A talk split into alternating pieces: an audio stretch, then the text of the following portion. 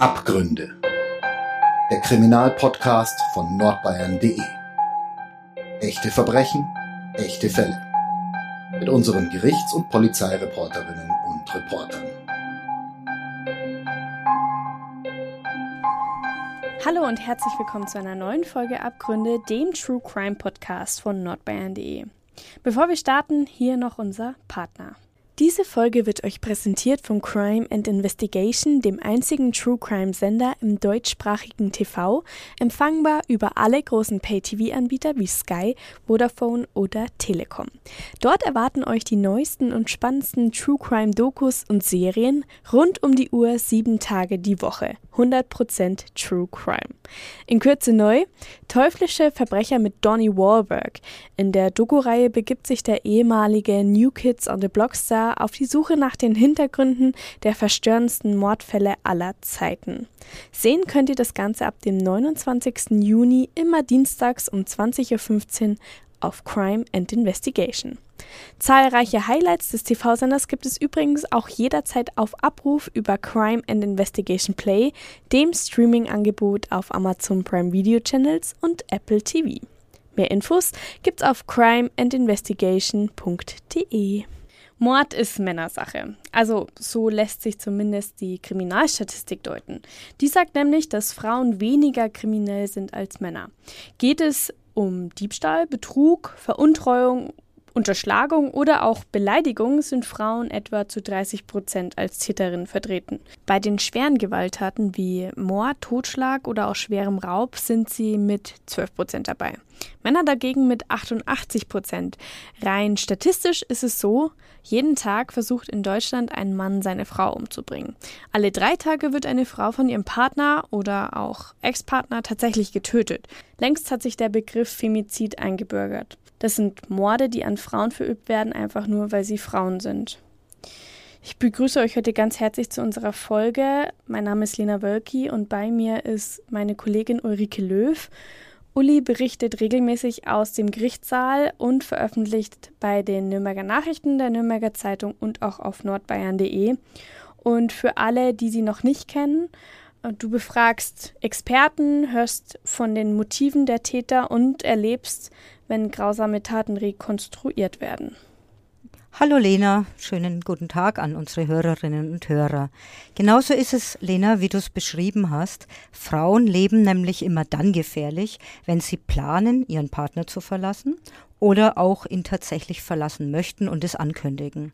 So nach dem Motto, wenn ich dich nicht haben kann, dann soll dich auch kein anderer haben, kommt es häufig zu Tötungsdelikten, also zu Mord, zu Totschlag oder eben auch zu versuchten Tötungen. Wir sollten das festhalten, dass tatsächlich die allermeisten Verbrechen innerhalb der Familien stattfinden, im persönlichen Umfeld. Das vergisst man manchmal, gerade in diesen Tagen. Und der Amokläufer in Würzburg, ich denke an den Messerstecher, so entsetzt hat, ein 24-Jähriger, der durch die Stadt rannte und wahllos Passanten attackiert hat. Er hat mehrere Menschen mit einem Messer verletzt und dabei drei Frauen getötet.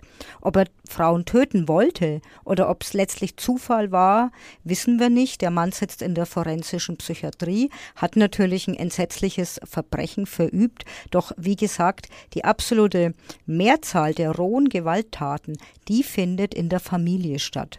Und darüber habe ich auch mit Friedrich Weidner gesprochen. Er ist Sprecher bei der Nürnberger Justiz. Ich denke, in sehr vielen Fällen ist es eine gestörte Beziehung, die letzten Endes dazu führt, dass eine oder einer zum Täter, zur Täterin wird.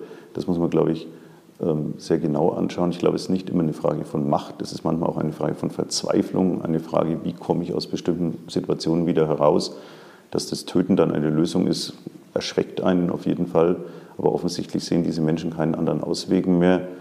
Wir haben tatsächlich sehr wenig Übergriffe von Außenstehenden auf fremde Personen. Sicherlich gab es jetzt zum Beispiel den Fall des Prostituiertenmörders, der wirklich wahllos Frauen ausgesucht hat, um sie dann zu töten. Oder auch mal der Messerstecher von Johannes, wie man ihn genannt hat, der auch Frauen wahllos angegriffen hat. Also das gibt es schon. Aber in der Regel sind es tatsächlich Beziehungstaten. Ja, wir haben in dieser Folge schon über einige Frauen gesprochen, die zu Mörderinnen wurden. Und auch diese Frauen haben innerhalb ihrer Beziehungen getötet, wenn ihr euch erinnert. Jedoch jetzt nicht unbedingt aus Eifersucht, sondern eher um ihre Partner loszuwerden. Und heute wirst du uns, Uli, von einem Verbrechen berichten, bei dem die Frau im Hintergrund die Strippen gezogen hat. Also ganz kurz, sie wollte ihren Ehemann und ihren Geliebten aus dem Weg räumen räumen lassen. Sie wollte ihn aus dem Weg räumen lassen. Wir können nämlich sogar noch weitergehen. Wir sprechen heute über eine Frau, die ihren missliebigen Ehemann und ihren missliebigen Geliebten aus dem Weg räumen lassen wollte. Und dazu benutzt sie einen dritten Mann, quasi als Werkzeug. Letzten Endes kann man davon sprechen, dass man den anderen dann zum Werkzeug macht. Deswegen ist es ja auch so im Gesetz, der Anstifter oder die Anstifterin wird genauso bestraft wie Täterin oder Täter. Also da wird kein Unterschied gemacht, gibt es auch keine Strafmilderung wie beispielsweise bei der Beihilfe. Man bedient sich eines anderen Menschen, man bringt ihn dazu, eine Straftat zu begehen, eine sehr, sehr schlimme Straftat, in dem Fall Mord oder Totschlag. Und man kann das schon so auch als Werkzeug bezeichnen, ja. Aber von Anfang an. Also diese Geschichte beginnt mit einem schrecklichen Fund. Den macht ein Pilzsammler, als er am frühen Morgen des 14. Juli 2019, also vor knapp zwei Jahren, in einem Waldstück bei Lauf unterwegs war. Genau. Und dieser Pilzsammler sitzt dann ungefähr ein Jahr später, im September letzten Jahres, als Zeuge vor Gericht. Da erinnert er sich, dass es in der Nacht vorher geregnet hat. Und deshalb hat er schauen wollen, so hat er gesagt, ob es Pfiffer gibt. Vor Ortskundige, der ist also in einem Wald unterwegs zwischen Lauf und Schönberg und läuft da auf einem Schotterweg. Es ist ungefähr 7.20 Uhr am frühen Morgen. Da fallen ihm Blutspuren auf und Schleifspuren im Gras am Rand von diesem Schotterweg. Er dann berichtet, dass er eine Blutlache im Gras gesehen hat und sich noch überlegt hat, dass er vielleicht ein Reh von einem Jäger hier ausgenommen worden ist. Doch dann sieht der Pilzsammler noch einen Turnschuh liegen. Und jetzt wird er misstrauisch. Geht noch ein paar Schritte weiter und entdeckt in einer Senke, also die ist so ungefähr vier Meter von dem Schotterweg entfernt, eine Leiche. Und da liegt ein männlicher Leichnam ziemlich verdreht auf dem Erdreich. Der Mann kriegt natürlich einen furchtbaren Schreck, das kann man sich ja vorstellen, steigt wieder in sein Auto und fährt dann nach Lauf zurück. Vor Gericht hat er dann geschildert, dass er seine Frau abholen wollte. Er wollte nämlich auf gar keinen Fall allein zur Polizei, es war ihm alles zu viel. Ein wenig später zeigt er dann den Polizisten seinen Fundort. Und einer von den Beamten, das hat der Mann dann vor Gericht auch erzählt, ist dann gleich ganz käseweiß geworden. Ja, eigentlich gar nicht so dumm von dem Pilzsammler, dass er sich dem Tatort jetzt nicht genähert hat, weil Spuren ja sonst hätten zerstört werden können. Aber egal, ein Jahr nach diesem Fund bist du jedenfalls im Gerichtssaal gesessen und dort wurden dann die Bilder des Waldstücks und auch äh, des Leichnams betrachtet, oder? Ja, und den Ermittlern hat sich also wirklich ein grausames Bild geboten. Das Opfer war also schwerst misshandelt. 27 Jahre alten Mann mit 27 Messerstichen ist er getötet worden. 22 Quetsch- und Schlagverletzungen hat der Rechtsmediziner noch gezählt und im Gerichtssaal wurden dann davon Fotos gezeigt. Der Mann hat nur noch einen Turnschuh getragen, der zweite Fuß war nackt, sein Kopf war eigentlich nur noch so ein roter Fleck, der geleuchtet hat. Und im hohen Gras, das hatte der Pilzsammler als Zeuge ja schon berichtet, waren Schleifspuren zu sehen. Und all diese Indizien belegen, dass der Leichnam zu dem Fundort hingezogen wurde.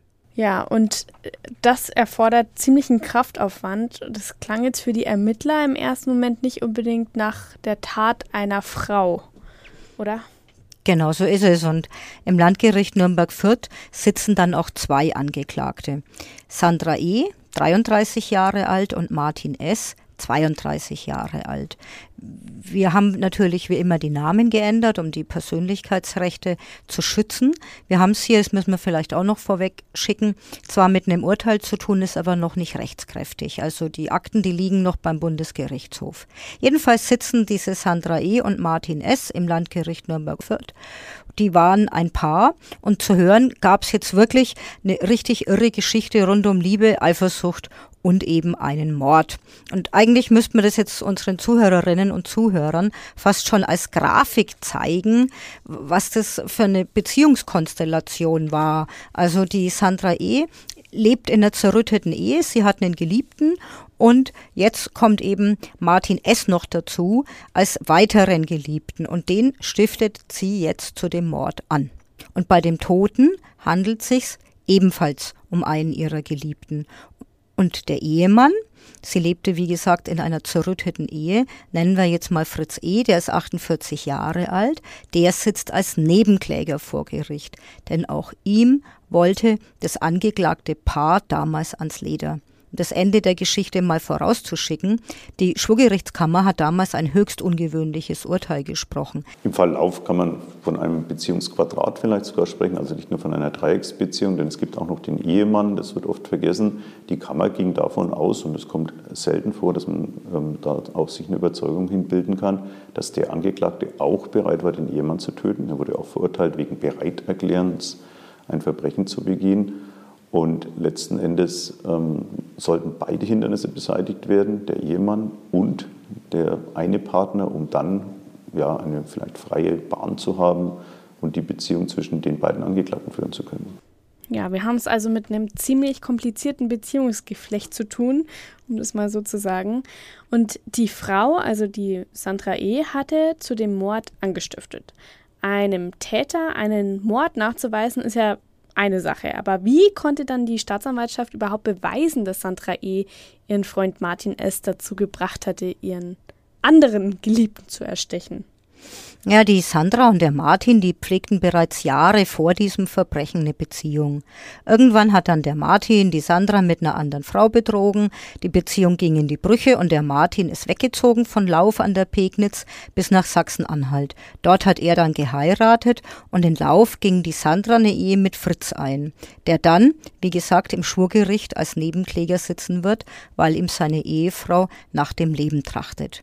Ja, doch keine dieser Ehen verlief glücklich. Die Sandra hat eine Affäre angefangen mit einem Mann namens Christoph. Das ist der Mann, dessen Leichnam im Sommer 19 im Wald gefunden worden ist. Doch heimlich hat sie auch den Kontakt zum Martin bis nach Sachsen-Anhalt gehalten. Die beiden haben über WhatsApp geflirtet und schließlich kehrt der Martin aus Sachsen-Anhalt mit seiner Ehefrau ins Nürnberger Land zurück. Dessen Frau hat von der Affäre, die sich hinter ihrem Rücken da angebahnt hat, natürlich nichts geahnt. Der Martin und die Sandra haben wieder angebandelt. Doch nun stören die anderen Geliebten und natürlich auch äh, die Ehepartner. Sandra und Martin sind ja verheiratet. Warum hat Sandra ihren Christoph und ihren Ehemann nicht einfach verlassen? Also eine Beziehung zu beenden ist jetzt nicht unbedingt schön, aber also stattdessen Mord zu begehen? Ja. Aus Sandras Sicht ist es allerdings scheint schon logisch. Die hat einen Plan. Die hat nämlich Schwierigkeiten grundsätzlicher Art, sich überhaupt zu trennen. Vielleicht war sie einfach feige oder sie wagt es nicht, sich zu trennen und sie kann das nicht aussprechen. Doch, so hieß es äh, im Richterspruch, vor allen Dingen soll der Martin nicht nur den Nebenbuhler Christoph aus dem Weg räumen, sondern auch noch den Ehemann von der Sandra. Denn dann wäre der Weg frei gewesen, dass sie mit ihrem neuen alten Geliebten, also dem Martin, ins Haus ihres Ehemannes einzieht. Hat sie denn den Martin konkret dazu aufgefordert, die anderen umzubringen? Aus Sicht der Schwurgerichtskammer hat sie das getan, und zwar so häufig, dass sie dem Martin damit schon auf die Nerven gegangen ist. Ich habe hier mal was mitgebracht. Ähm, die Ermittler konnten die Mordpläne nämlich Wort für Wort nachlesen. Die Sandra und der Martin haben sich ständig SMS geschrieben und WhatsApp-Nachrichten geschrieben. Und per WhatsApp und per SMS haben sie auch tatsächlich den Mordplan geschmiedet. Ich habe mit zwei Kollegen von uns gesprochen, mit der Christiane Grodel und dem André Ammer, und habe die gebeten, dies einfach mal mit verteilten Rollen zu lesen, dass unsere Hörerinnen und Hörer sich direkt ein Bild machen können, wie dieser Chat verlaufen ist. Es tut mir alles so leid. Ich weiß nichts mehr, was ich mache. Komm bitte nur heim, mein Engel, und ich werde auf dich aufpassen. Soll er mit dem Auto gegen den Baum fahren und verrecken? Mir auch langsam wurscht. Guten Morgen. Wie geht es dir heute? Was sagen deine Gedanken und alles? Ich bin bei dir und denk an dich. Ich rufe dich dann an. Guten Morgen. Mir geht's besser. Sollen komplett verschwinden, die beiden. Weißt, wie ich meine. Dann hab ich meine Ruhe. Ach, wenn alles schon rum wäre. Wenn du jetzt bei Christoph einen Strich setzen willst, dass er dich in Ruhe lässt, kümmere ich mich drum. Soll mit seinem Auto verrecken. Alles gut bei dir? Nett. Was los? Was passiert? Herzchen. Denk an dich. Schlaf schön und süße Träume. Es wird alles gut, ja, und wir machen das so, wenn du ihn verlässt. Ich bleib da. Wo? Schlaf schön. Wo bleibst du? Also war alles, was ich gesagt habe, umsonst? Ach, Murmel. Nein, nur es ist besser. Die Beine gehen ja nicht. Weißt ja, wie ich meine. Also bleib ich wohl. Ich will nur dich und das sofort. Ich will bei dir leben und eingesperrt werden und nichts anderes. Handy sollst mir wegnehmen und alles sehen können. Ich habe nichts zu verbergen. Ich mache das nur wegen dem Geld für dich. Ich will dich und dich auch heiraten. Ich will mit dir jeden Tag verbringen. Gut, dann müssen die beiden weg und du kommst ins Haus. Okay, also Fritz schnell ums Eck. Beide. Ich will dich jetzt am liebsten im Arm haben. Starke Worte, oder? Was wir jetzt nicht auch noch vortragen können, weil es einfach auch viel zu lang wird. Die Sandra hat immer weitere Argumente gefunden, um die Tat zu legitimieren. Der Christoph, sagt sie, ist ein Raser, also der mit seinem Auto ständig die Geschwindigkeit übertritt und aus ihrer Sicht eine Gefahr für die Menschheit darstellt. Deshalb ist sie sich ganz sicher, Gott wird ihr und ihrem Geliebten schon vergeben, wenn sie den aus dem Weg räumen, weil letztlich würde sonst er eben als Gefahr zur Menschheit werden und selber mal vielleicht einen tödlichen Autounfall verursachen. Und der Martin inszeniert sich dann als Erzengel Michael. Also er schickt ein Bild vom Erzengel und richtet mit einem Schwert den Teufel. Lauter solche Darstellungen schickt er per SMS an seine Geliebte und schreibt dann schließlich drunter, also ich gehe jetzt den Pakt mit dem Teufel ein für dich. Und über diesen Chat ist in der Hauptverhandlung schwer gestritten worden. Die Verteidigung hat zwar eingeräumt, also die Verteidigung von den beiden Angeklagten, dass die Formulierungen schon wirklich blöd seien, aber ja nicht unmittelbar eine Aufforderung zum Mord. Also es war in der Tat so, dass man aus den Chatverläufen, die auch ausgetauscht wurden, entnommen hat, dass die Angeklagte eben sowohl Ehemann als auch einen der beiden Partner loswerden wollte, aber offensichtlich nicht sagen wir, die Kraft aufgebracht hat, die Beziehungen normal zu beenden, sondern sich dann hilfesuchend an den anderen Partner gewandt hat der das für sie erledigen soll. Dem hat er immer wieder hin und her geschrieben, muss weg und man muss was machen und so weiter. Und diese Chatverläufe waren ja auch ein ganz, ganz äh, wichtiger Bestandteil an dieser ganzen Hauptverhandlung. Und offensichtlich hat sie es nicht geschafft, eine Beziehung normal zu beenden, sondern dann diesen sehr, sehr extremen Weg gewählt, nämlich einen anderen Mann dazu zu bringen, für sie zu töten. Dieser Chat war jetzt auch nicht das einzige Indiz für den Richterspruch.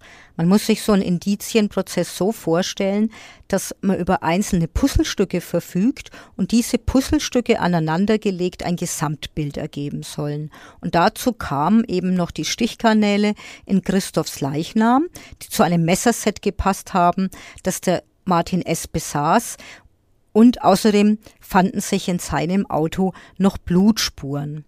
Unmittelbar nach dem Verbrechen war er übrigens an einer Tankstelle in Diebersdorf, das ist unweit von dem Auffindeort der Leiche, und da wurde er gefilmt, als er sein Auto gesäubert und geschrubbt und geputzt hat. Seine Ehefrau, damit da jetzt kein Missverständnis auftaucht, also seine Ehefrau hat mit der Tat überhaupt nichts zu tun, aber seine Ehefrau hat ihm damals noch geholfen, sein Auto zu schrubben und zu putzen. Also offensichtlich hat er die nur ausgenutzt, von dem Verbrechen hat die nichts geahnt.